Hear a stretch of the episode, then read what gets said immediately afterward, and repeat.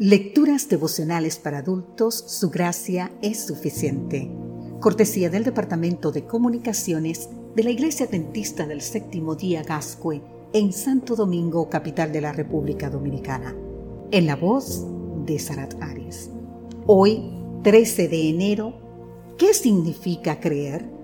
El libro de Hechos, capítulo 16, los versículos 30 y 31 nos dice, Señores, ¿qué debo hacer para ser salvo? Ellos dijeron, cree en el Señor Jesucristo y serás salvo tú y tu casa. El enemigo quiso acallar la voz de los predicadores y envió a Pablo y a Silas a la cárcel. El Señor podía haberlo impedido, pero lo permitió para cumplir propósitos que iban más allá de lo invisible. Los misioneros confiaron porque sabían que Dios dispone todas las cosas para el bien de quienes los aman. Así nos dice Romanos 8:28.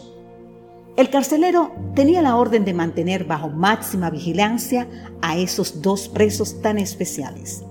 Y tomó dos, tomó dos, tomó todos los recaudos necesarios. Pablo y Silas fueron azotados y encarcelados al fondo de la mazmorra, en un lugar oscuro, carente de ventilación y con ajustados cepos que los oprimían. De repente aconteció lo inesperado. La tierra tembló. El carcelero presupone que ese es su fin. Por eso saca su espada y decide matarse. Después de todo, la única razón de su función era mantener los presos a salvo, es decir, presos.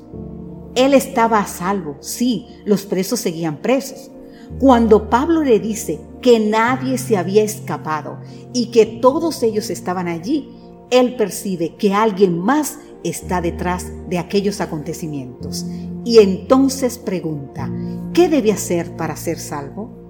Aquel carcelero estaba totalmente confundido. Nunca antes había visto ni escuchado a presos llenos de paz y cantar y alabar a Dios. No era muy lógico, más que presos parecían ángeles.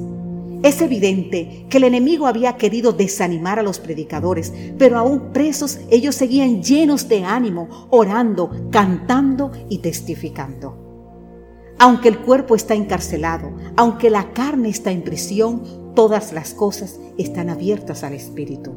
La pierna no siente los grilletes cuando la mente está en el cielo, decía Tertuliano. El enemigo puso cárceles y custodios para evitar la predicación y la cárcel fue abierta y los custodios y sus familias convertidos y bautizados. Un terremoto termina en fiesta en la que se celebra una nueva vida. El rostro del carcelero, un poco antes espejo de desesperación, radiaba el gozo del Señor al darse cuenta de que la salvación había llegado a su casa. Así escribió Matthew Henry. Para ser salvo solo había que creer. Ahora bien, ¿qué significa eso realmente? Creer es reconocer nuestra total insuficiencia y aceptar y confiar en la suficiencia de Dios. Es reconocer nuestra absoluta indignidad mientras aceptamos la total dignidad del Señor para salvarnos es conocer que es nuestra independencia la que nos lleva a la muerte y que es la dependencia permanente de Jesús la que nos lleva a la vida eterna. Que esta, querido amigo, querida amiga, pueda ser hoy tu oración. Señor, dejo de lado mi insuficiencia, mi indignidad e imposibilidad.